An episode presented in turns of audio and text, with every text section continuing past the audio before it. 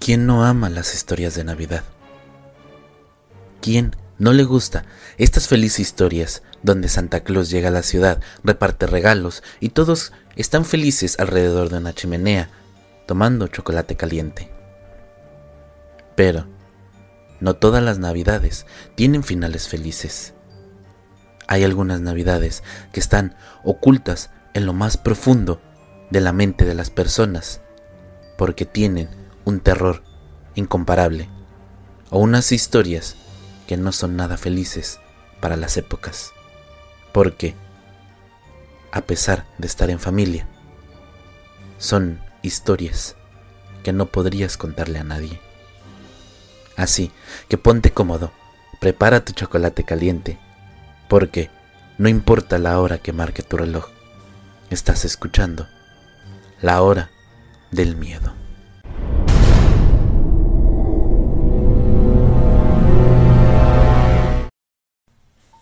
La Navidad es una fiesta agridulce para mí. Extraño a mis padres. Es durante esta época del año cuando más pienso en ellos.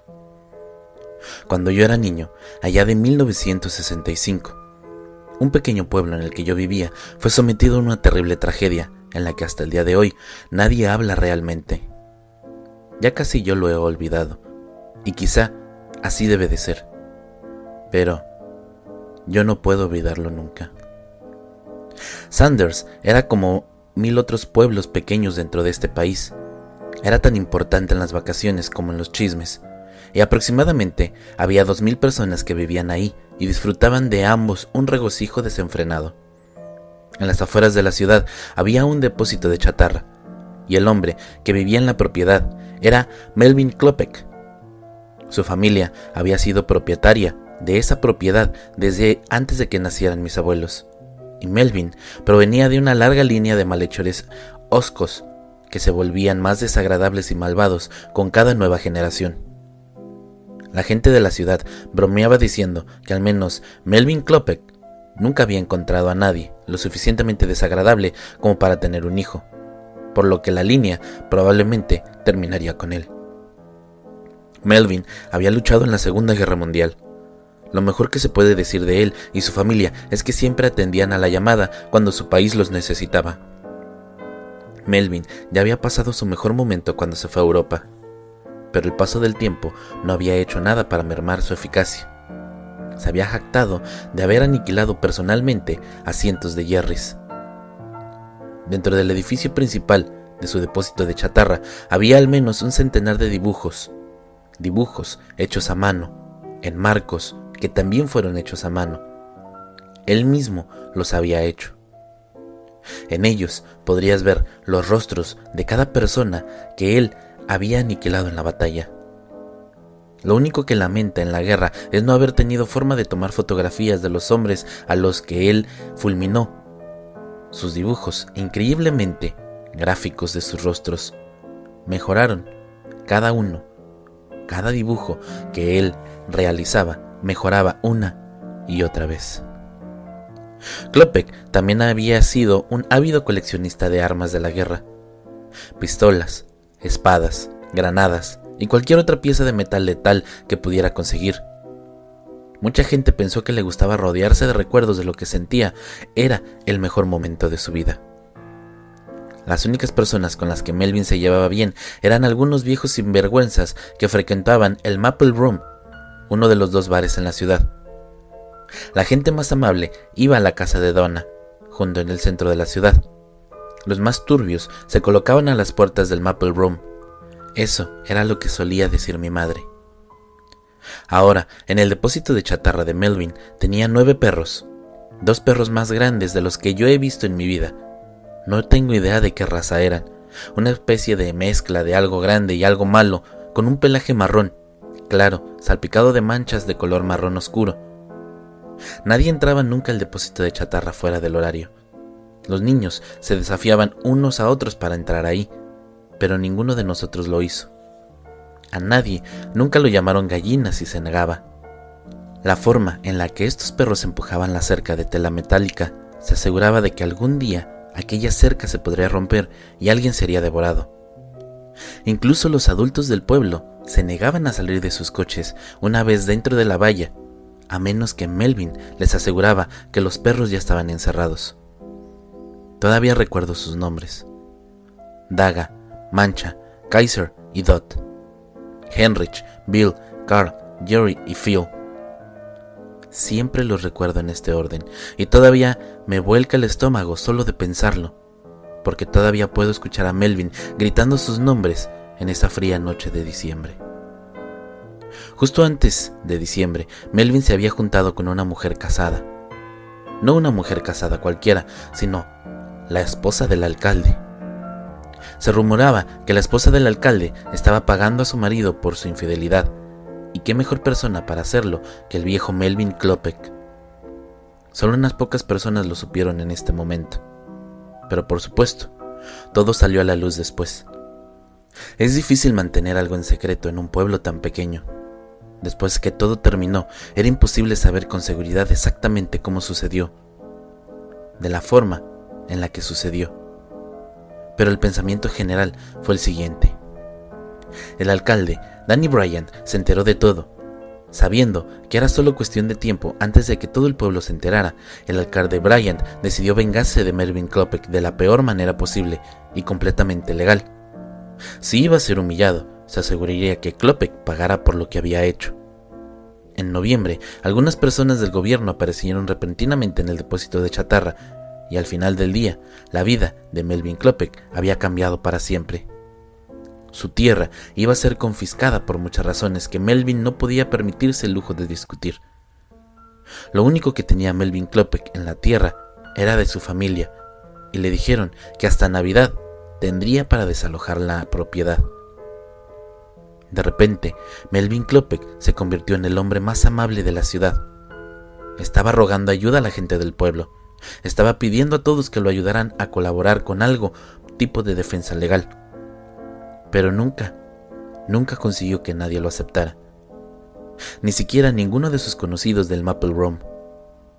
En este momento, la mayoría de la gente de la ciudad había oído hablar del asunto, de quién estaba exactamente detrás de los problemas que habían caído sobre Melvin. Cuando combinas esto con el hecho de que en realidad era un hijo de la fregada, malo, no exactamente sorprende que nunca había tenido a nadie en su lado. Melvin aprendió rápidamente que nadie iba a hacer nada. Nadie lo iba a ayudar y no tendría ninguna ayuda por lo que hizo únicamente lo que se le ocurrió para salvar a su tierra.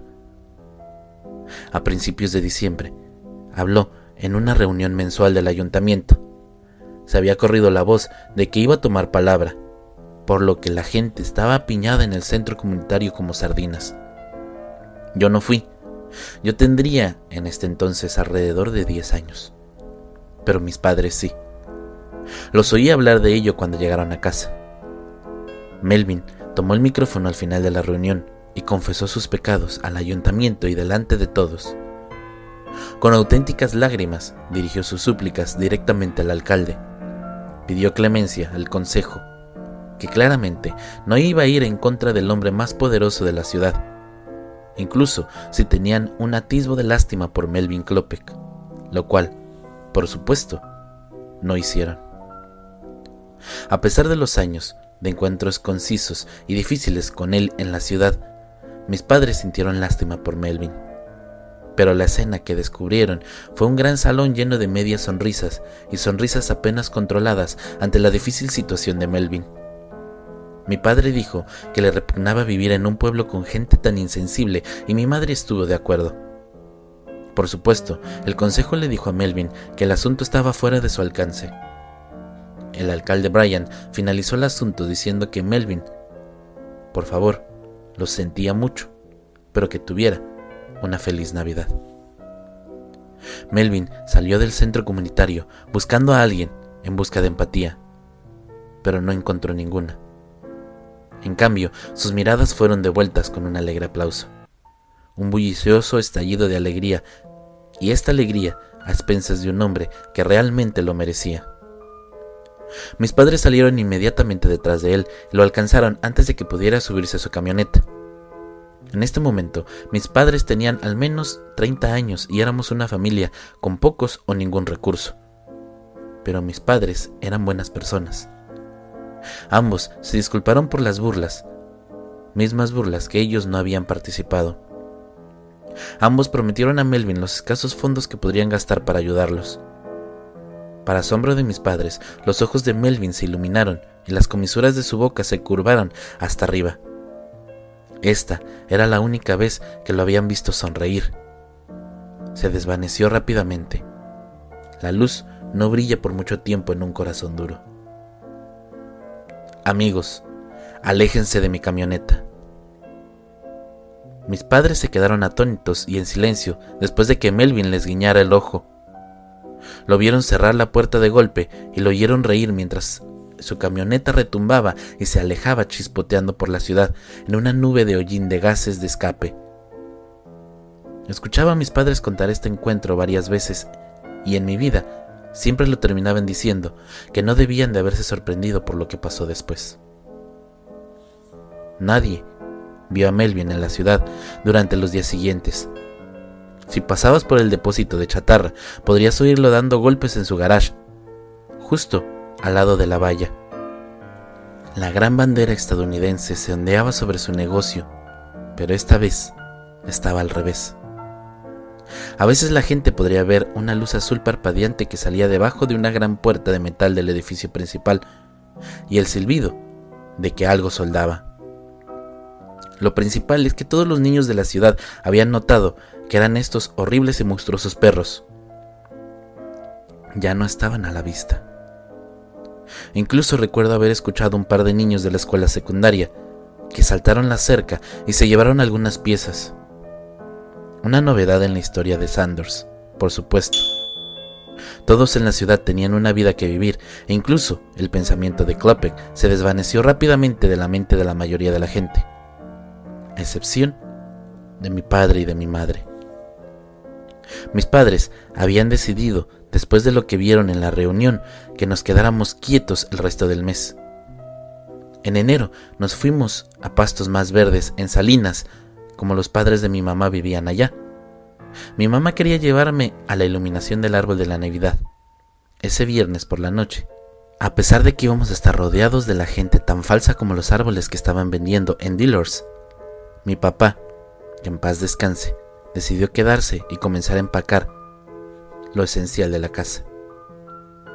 Dios mío, todavía recuerdo cómo olía toda aquella noche. Palomitas de caramelo y chocolate caliente, nueces confitadas y sidra caliente. Caminamos por la calle principal de un pueblo que parecía sacado del cielo de Rockwell. Había luces por todas partes y sus colores eran tan cálidos contra la nieve que había caído la noche anterior. Fue el ejemplo perfecto de no juzgar a un libro por su portada, porque la portada de la historia de Sanders era condenadamente hermosa por encima de todos los chismes corrosivos y el espíritu recoroso de esta ciudad. Había un escenario instalado frente al árbol gigante de la ciudad en la calle, todo adornado con banderines y opel navideños. El alcalde dijo algunas palabras que nadie realmente le importó, y entonces sucedió. Esas luces, este árbol, explotaron en la noche. Al día de hoy sigue siendo el árbol más magnífico que he tenido placer de ver. Sin embargo, este placer se vio truncado terriblemente. De alguna manera, los ho ho ho lograron eclipsar los sonidos de metales y villancicos. Todos se giraron detrás de ellos para contemplar lo que todos pensaban era parte de las festividades. Un viejo y alegre elfo en un trineo, tirado por nueve renos que se acercaban hacia nosotros. Mi mamá dijo que escuchaba la voz de un ángel en su oído diciéndole que tomara mi mano y que corriera de ese momento. Cada Navidad, hasta que ella falleció, ella siempre daba gracias a esta voz mientras daba gracias durante nuestra cena. Ella tiró de mí con tanta fuerza que escuché mi brazo dar un pequeño chasquido. Nos llevó hasta la puerta abierta de la ferretería y ambos miramos por la ventana cómo Santa Claus llegaba a la ciudad. El traje rojo y el sombrero colgaban del cuerpo huesudo de Melvin Klopek. Llevaba dos revólveres colgado de sus caderas y una bandolera llena de granadas que colgaban de su hombro. Cada uno de ellos pintando parecerse a bombillas navideñas. Todos sus perros estaban equipados con astas unidas por viejos sables alemanes y pequeños cascabeles de trineo colgaban de cada una de sus orejas. Estaban atados, juntos, como un equipo, y tiraban de un trineo de metal que aplastaba el suelo sobre ruedas extraídas de autos viejos. Phil era el líder de la manada. En su nariz había una bombilla roja que parpadeaba. El trineo había sido soldado a toda prisa, con lo que había hecho en la mano todo lo que había en este depósito de chatarra. Estaba decorado con iluminación festiva y oropel. Se había montado un poste largo en la parte trasera y estaba rematado con barras y estrellas que ondeaban en el aire, el aire frío de esta noche. Se habían colocado dos viejas ametralladoras al frente y cuando Melvin Klopek llegó a la ciudad, disparó, ambas, contra toda la multitud, mientras él hacía ho, ho, ha, hid. Mi madre me llevó hasta la puerta trasera, pero estaba cerrada con llave. Miré detrás de nosotros a través de la ventana trasera y observé con asombro cómo la ira de Santa Klopek llegaba a la ciudad, mientras mi mamá corría por un mazo. Melvin había liberado a sus perros y estaban atacando a la gente del pueblo mientras él lanzaba granadas y se reía. Los edificios estallaban en llamas debido a las explosiones mientras que la gente corría para salvar sus vidas. Lo último que vi antes de que mi mamá abriera la puerta fue a un Melvin prendiéndole fuego al más hermoso árbol de Navidad. Mi mamá y yo corrimos hacia la casa. Nuestra casa estaba aproximadamente una milla de distancia por el camino helado. La nieve recongelada crujía bajo cada paso que nosotros dábamos. Todavía podíamos escuchar todo el caos, la alegría detrás de nosotros cuando un nuevo sonido trajo el viento de diciembre. Nosotros volvimos a escuchar el sonido de las campanas de aquel trineo y nos encontramos con la vista de Phil y su nariz brillante moviéndose de arriba abajo mientras nos perseguía por el camino solitario. El paso del perro era enorme y mi madre sabía que no podríamos dejar atrás aquella bestia. Los improvisados cornos de metal montados en su cabeza brillaban al captar la luz de las farolas del techo. Su aliento dejaba nubes detrás de él con cada patada que daba hacia adelante. Mi madre me dijo que corriera, pero me negué. Me paré con mi madre mientras ella acunaba del mazo, esperando que la pesadilla con los dientes manchados de rojo se fuera a distancia de nosotros. Con un golpe perfecto, mi madre golpeó con aquel martillo la cara de Phil y arrojó esos dientes sangrientos sobre la nieve reluciente.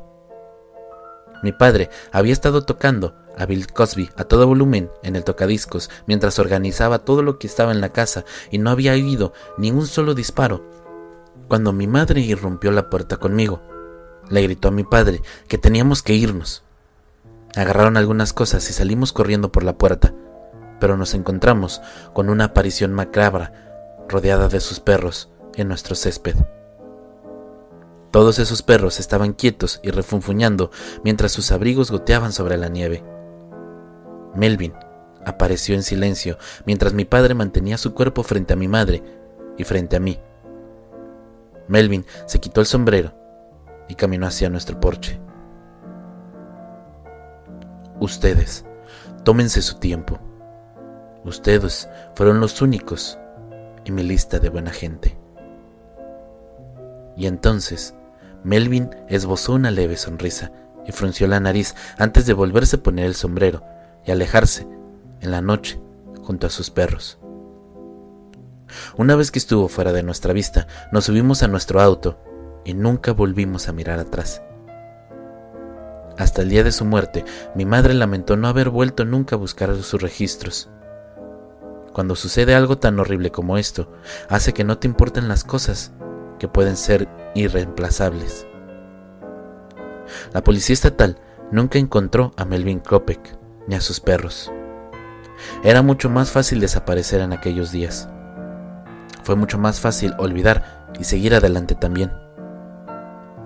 Aquella feliz masacre ahora es solo una leyenda.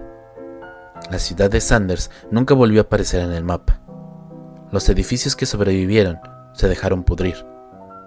Acabamos de perder a un presidente y volvíamos a otra guerra. La gente ya estaba bastante con qué preocuparse y supongo que nadie estaba interesado en hablar de otra tragedia. Aunque lo recuerdo. Cada Navidad agradezco haber sido uno de los afortunados que fue bendecido con padres que tenían buen corazón. Padres que se ofrecieron con amabilidad y ayuda a aquel hombre tan más malo que jamás haya vivido en el estado de Iowa. Un loco que mostró misericordia simplemente porque hicieron lo que toda persona decente debería de hacer por una persona en cualquier momento de necesidad. Y gracias a mis padres, yo puedo seguir contando esta historia. Esta historia que desapareció de cualquier libro, de cualquier periódico o de cualquier lugar, y que solamente mis padres y yo sabemos que cada diciembre somos unas personas afortunadas y que tenemos una feliz Navidad.